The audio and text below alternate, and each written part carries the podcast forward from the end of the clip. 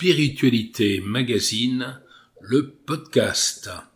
Les chemins spirituels, le développement humain et l'actualité des livres de spiritualité et de bien-être. Un magazine en ligne et un magazine papier auquel vous pouvez vous abonner. Voici un livre remarquable publié aux éditions Le Lotus et l'éléphant. Ombre et lumière du tarot par Carole Cédillo avec des illustrations originales orange et le sous-titre Voyage au cœur des 78 arcanes du tarot de Marseille. Non, ce n'est pas un livre de plus sur le tarot de Marseille. D'ailleurs, dès le départ, il indique à qui il s'adresse.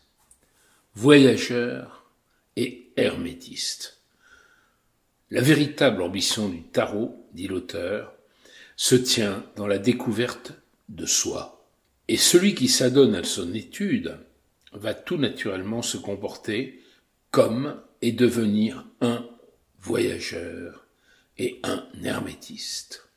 Voyageur, puisqu'il s'agira de se rendre sur les terres les plus lointaines et les plus mystérieuses de tout ce qui compose une personnalité. Hermétiste.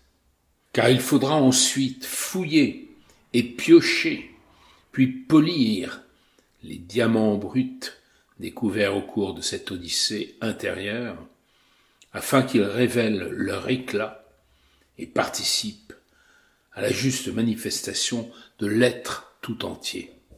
C'est donc une aventure passionnante que nous propose ce livre, puisque avec le tarot, il s'agit d'aller du moi vers le soi, avec un grand S, via des images, des images chargées de symboles innombrables, puissants, dont la force permettra d'habiter et d'activer la psyché, nous dit l'auteur. Un matériau modeste en apparence, mais riche de ses incroyables capacités.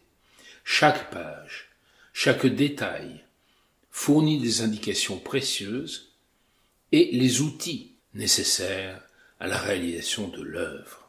Tout est là, sous nos yeux. Vous aurez deviné, du fait du vocabulaire que j'emploie depuis tout à l'heure, l'inspiration jungienne de l'auteur. Il s'adresse, ce livre, je dirais aussi, à tous ceux qui pratiquent une pensée symbolique, qui pratiquent la logique symbolique, ceux qui ont l'habitude du détail dans une image pour trouver le symbole caché, qui savent déceler un message de l'universel que nous offre le symbolique. L'auteur va puiser aussi dans la source de la Kabbale, les interprétations de tarot. Et dès le départ, elle nous donne euh, l'alphabet, les 22 lettres hébraïques qui correspondent aux 22 lames majeures. L'auteur se démarque d'une approche euh, exotérique du tarot.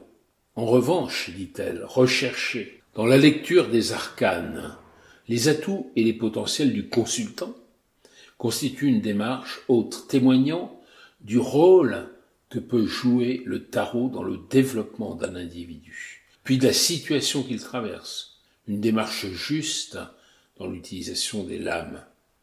Chacun est libre de l'usage qu'il fera de cet outil, mais il convient de se souvenir de ce que l'on recherche véritablement, une solution toute faite issue d'un fatalisme réducteur ou des découvertes porteuses de sens et d'ouverture vers une amélioration pérenne. Le tarot jouit désormais d'une diffusion très large, mais cela ne doit pas nous faire oublier son objectif premier, diffuser la connaissance. Une connaissance initiatique, issue de la tradition avec un grand T, portée par la Kabbale, les écoles de mystère, les enseignements de Pythagore. Le tarot se présente clairement comme un savoir ésotérique porteur d'un discours spirituel mais également psychologique. Il est possible de se projeter par son biais à différents niveaux de notre être. Lecture sacrée et profane, ésotérique et exotérique coexistent. L'exotérique adroitement employé peut assister l'ésotérique. Et dans cet ouvrage, elle prend le parti de l'humilité. Le maître authentique suscite et fait surgir la connaissance dans son disciple. Il ne la transmet jamais.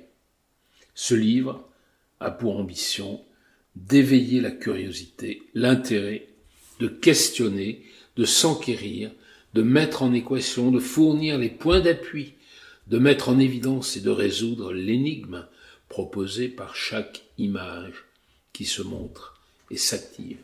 C'est ainsi que, exotérique sur la forme, il conduira le lecteur à la découverte d'un contenu ésotérique.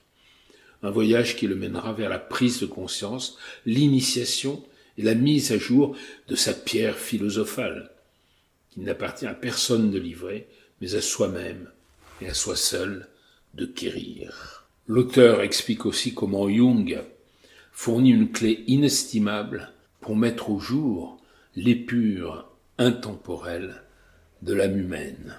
Elle consacre tout un chapitre au lexique de base qui permet de mieux comprendre le tarot. Comment rencontrer un arcane? Le nom et le nombre sont les premiers éléments à observer. Le personnage est-il féminin, masculin? Quelle relation avec le nombre? Quelle est sa place dans le cadre? En haut, en bas, droite à gauche Quelle attitude prend-il? Et où dirige-t-il son regard? Quels sont ses vêtements? Leur forme, leur couleur? Y a-t-il des animaux, des objets particuliers? Manque-t-il quelque chose, un nombre, un nom? Autant de points d'interrogation auxquels il faut répondre pour percevoir l'énigme. Le lexique donc permet de s'accoutumer progressivement. Et le tarot saura vous apprivoiser. Elle nous donne donc des clés d'interprétation des couleurs, des clés d'interprétation des nombres, des clés concernant le corps humain dans les représentations du tarot et les vêtements, une réflexion sur le temps et sur l'espace, les postures, les attitudes, les animaux, puis vient toute une connaissance concernant les arcanes majeures.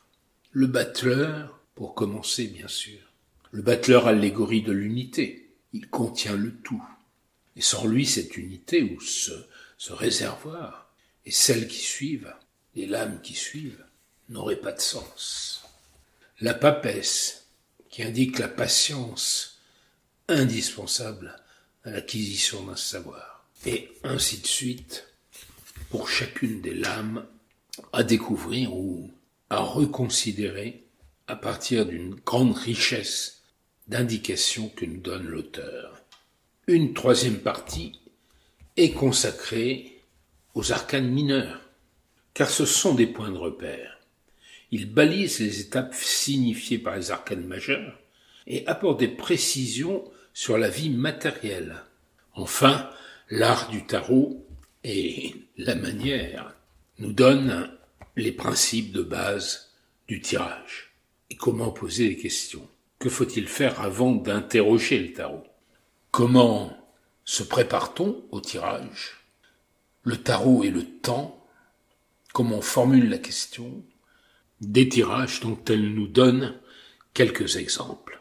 Des tirages de différents types. Le tirage en croix, le tirage du losange, la coupe, le tirage en éventail, de l'étoile, de l'arbre, du portrait, de la flèche, et enfin le tirage karmique.